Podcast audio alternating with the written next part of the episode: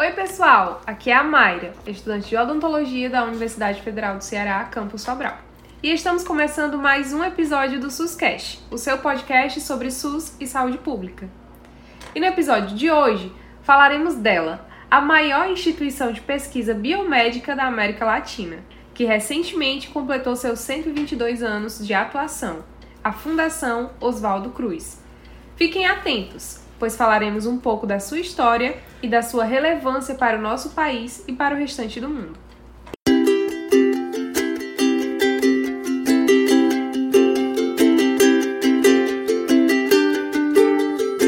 A trajetória da Fiocruz é tão longínqua que se confunde com a própria história da saúde pública do nosso país. Tudo começou em 25 de maio de 1900. Outrora, era conhecida por Instituto Soroterápico, localizado na fazenda Manguinhos, na zona norte do Rio de Janeiro. E nessa época, fabricavam soros e vacinas contra a peste bubônica. Porém, foi através do icônico bacteriologista Oswaldo Cruz que o instituto foi responsável por erradicar a varíola e a febre amarela da cidade. Atualmente, a fundação conta com 16 unidades técnico-científicas espalhadas em 10 estados brasileiros e é vinculada ao Ministério da Saúde. Durante todos esses anos de história, vários foram os desafios enfrentados pela instituição, que por todo o século XX acompanhou várias transformações políticas no país, dentre elas a transição do golpe de 64 até o retorno da democracia na década de 80. Mas é importante ressaltar que a Fiocruz foi o palco de grandes avanços, como a descrição do ciclo do, da doença de Chagas, isolamento do vírus do HIV pela primeira vez na América Latina, além de ser responsável por 80% da produção mundial da vacina contra a febre amarela. A fundação contou com o trabalho e dedicação de grandes pesquisadores, que posteriormente ganharam notoriedade internacional. São eles Oswaldo Cruz, sanitarista responsável pela vacinação em massa da população do Rio de Janeiro, e que, em sua homenagem, o Instituto Soroterápico de Manguinhos foi rebatizado e hoje conhecido por Fundação Oswaldo Cruz ou ainda por Fiocruz. Além dele, a fundação também teve a honra de contar com o trabalho de Carlos Chagas, o responsável por toda a descrição da doença de Chagas. Pois é, e ainda teve ele, que é o grande ídolo da Manu, né?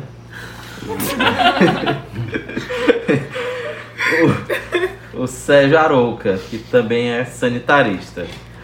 Aroca foi reconhecido por sua liderança na construção do Sistema Único de Saúde, o SUS, a consultoria da Organização Pan-Americana de Saúde ou Organização Mundial da Saúde, OPAS e OMS.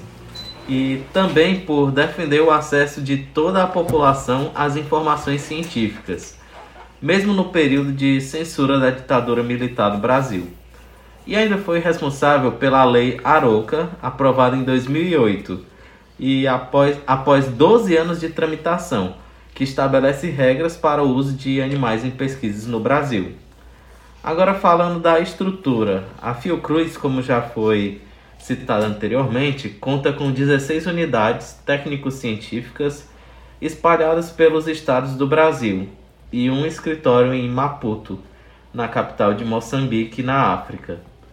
Porém, no quesito estrutura, o que chama a atenção mesmo é o famoso Castelo da Fiocruz, que foi idealizado pelo próprio Oswaldo Cruz e literalmente desenhado por ele, e tinha pretensão de nomeá-lo como Castelo das Ciências, que, por sua vez, teve como inspiração a estrutura do Instituto Pasteur, na França, do qual foi estagiário antes de retornar ao Brasil para controlar o surto da peste bubônica.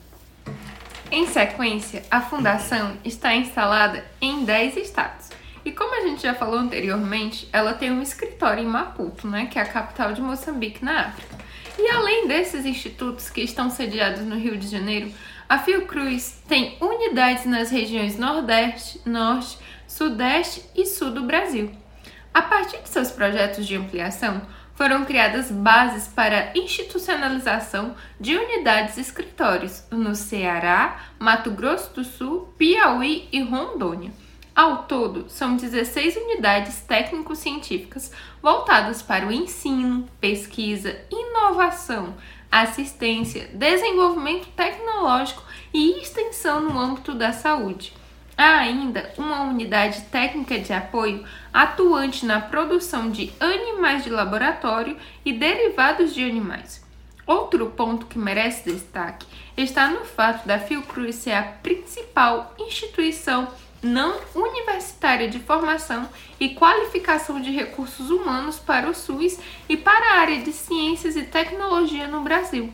A Fundação é responsável pela execução de mais de mil projetos de pesquisas e desenvolvimento tecnológico que produzem conhecimento para o controle de doenças como AIDS, malária, chagas, tuberculose, hanseníase, sarampo, rubéola, esquistossomose, meningites e hepatites, além de outros temas ligados à saúde coletiva, entre os quais a violência e as mudanças climáticas e a história da própria ciência. E claro, além da geração de conhecimento, a Fiocruz atua no desenvolvimento de produtos e processos com aplicação potencial como novas vacinas, medicamentos à base de plantas, métodos de diagnósticos e monitoramento da saúde do trabalhador, aumento do número de patentes brasileiras e aprimoramento do sistema de saúde nacional. Bom, pessoal, como o SUSCast é um podcast cearense, né, a gente resolveu falar um pouco sobre a Fiocruz aqui no nosso Ceará. E aí, a história da Fiocruz, ela começa no ano de 2008, quando o governador da época, o Cid Gomes, criou um comitê estadual para implantar uma unidade avançada da Fiocruz daqui no estado. E aí a Fiocruz nasceu como um escritório, como um escritório técnico da Fiocruz Ceará, no ano de 2009 e funcionava no 13º andar da Torre Saúde do Complexo São Mateus em Fortaleza. E aí, quando ela nasceu aqui no Ceará, ela tinha basicamente dois objetivos: era fortalecer e qualificar a atenção primária à saúde e estimular a, produção industrial na área da saúde no Ceará. E aí, visando alcançar esse primeiro grande objetivo na atenção primária à saúde, foi estruturada a RENASF, que aí eu falo com orgulho, porque eu integro essa rede hoje em dia como professor. A RENASF ela significa Rede Nordeste de Formação em Saúde da Família. E aí ela se resulta mais ou menos numa parceria de várias instituições de ensino, várias universidades da região, junto com algumas secretarias de saúde, que foi responsável no ano de 2012 pelo primeiro mestrado profissional em rede em saúde da família. Então, todas essas instituições, elas se juntaram junto com a Fiocruz Ceará para criar um mestrado profissional, que profissionais do serviço de saúde do SUS eles tivessem uma formação de mestre, mas voltada para problemas do próprio serviço, que dentro do serviço tivesse um profissional que tivesse essa vinculação com a pesquisa, exatamente para poder melhorar o serviço de saúde ao qual ele estava vinculado. O mestrado profissional ele já conseguiu em 2014 formar 94 mestres. Atualmente a Renasce ela conta com 29 instituições de ensino, de acordo com o site da Fiocruz Ceará. Ela já formou mais ou menos quase 400 mestres na região Nordeste continua fomentando a pesquisa e o ensino, tendo inclusive aberto a sua primeira turma de doutorado profissional em saúde da família. Diga-se de passagem, uma turma muito legal. E, em paralelo, o governo do estado do Ceará adquiriu em 2010 um terreno de 70 hectares à margem da Lagoa da Precabura, que separa é, o município de Fortaleza do município de Eusébio, para desenvolver o Distrito de Inovação em Saúde, na época chamado de Polo Industrial e Tecnológico da Saúde. E aí doou 32 hectares à Fiocruz, instituição que era âncora do distrito. E esse foi um passo muito importante para alcançar o segundo grande objetivo da Fiocruz no Ceará, que era estimular a produção industrial na área da saúde. E aí, após 10 anos de um trabalho construído a muitas mãos, essa sede foi inaugurada no dia 26 de junho de 2018, com a presença do governador do estado, Camilo Santana, e da presidente da Fiocruz, Nízia Trindade. Esse foi um momento bem importante para a história do Ceará, nesse sentido de avançar em relação à pesquisa e desenvolvimento tecnológico, com pesquisas que atuavam principalmente nas áreas da saúde da família, a saúde e ambiente, a biotecnologia e a saúde digital. Atualmente, a estrutura da Fiocruz Ceará, ela tem um prédio de gestão e ensino, um prédio de laboratórios, auditório, um prédio de facilities e a unidade de apoio ao diagnóstico da Covid-19, que foi inaugurado em 24 de agosto de 2020. Me pergunte o que é facilities, que eu não sei, mas no próximo episódio a gente desvenda para vocês.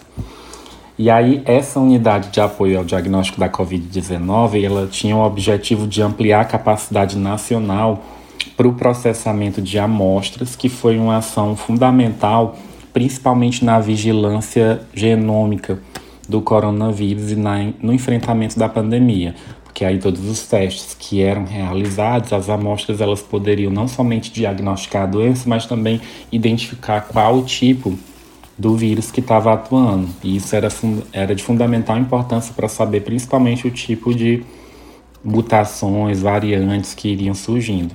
Já o prédio dos laboratórios iniciou as atividades em julho de 2020, com a montagem das plataformas de anticorpos, nanocorpos e nanotecnologia, duas das quatro plataformas multiusuário desenvolvidas na área de biotecnologia. O bloco ele ainda recebe e vai receber plataformas de bioinformática, epidemiologia molecular e imunoparasitologia e proteômica, além dos laboratórios de saúde digital, de biomanguinhos e ainda o escritório que vai coordenar a implantação do Distrito de Inovação em Saúde. Com a consolidação desse Distrito de Inovação em Saúde, a Fiocruz decidiu construir uma unidade de biomanguinhos da Fiocruz Ceará, o complexo tecnológico de insumos estratégicos em Eusébio, de Biomanguinhos, localizado ao lado do campus da Fiocruz, lá no Eusébio, encontra-se em fase de elaboração do projeto executivo.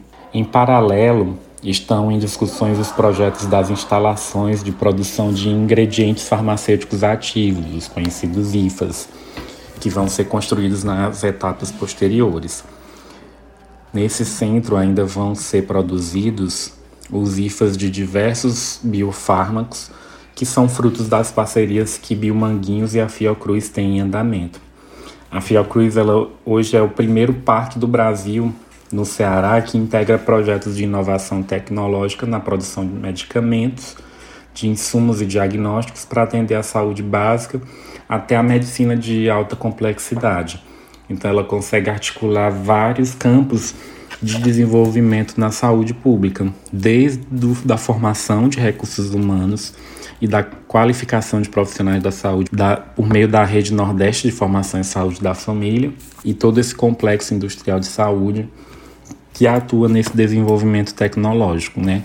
É um espaço muito bonito, é um espaço muito verde, você se sente muito bem lá, falando assim de uma experiência mesmo pessoal do local.